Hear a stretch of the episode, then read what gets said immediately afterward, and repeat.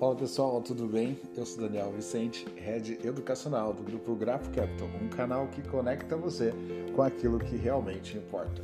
Hoje vamos falar rapidamente sobre a inflação, aprenda de vez como, é, como ela é calculada.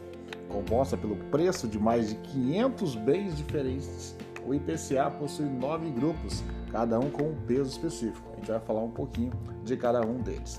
Inflação, então, é o nome dado ao aumento de preços de produtos e serviços. Ela é calculada pelos índices de preços, comumente chamados de índices de inflação. O IBGE produz um dos mais importantes índices de preço, o IPCA, que é considerado oficial pelo governo federal, composto pelo preço de mais de 500 bens diferentes. O IPCA possui nove grupos, cada um com um peso específico. Calculado desde 1939, o Instituto Brasileiro de Geografia e Estatística, o IBGE, o IPCE é considerado o termômetro oficial da inflação no Brasil. Ela reflete o custo de vida e o poder de compra da produção do país.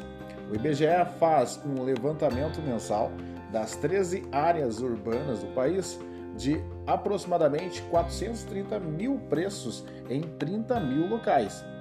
Todos esses preços são comparados com os preços de mês, do mês anterior, ressaltando num único valor que reflete a variação geral dos preços ao consumidor no período.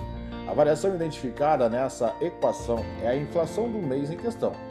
A importância do indicador está no fato de que ele ser a referência usada pelo governo para monitorar a sua meta de inflação anual e para determinar as políticas monetárias e medidas econômicas que serão adotadas.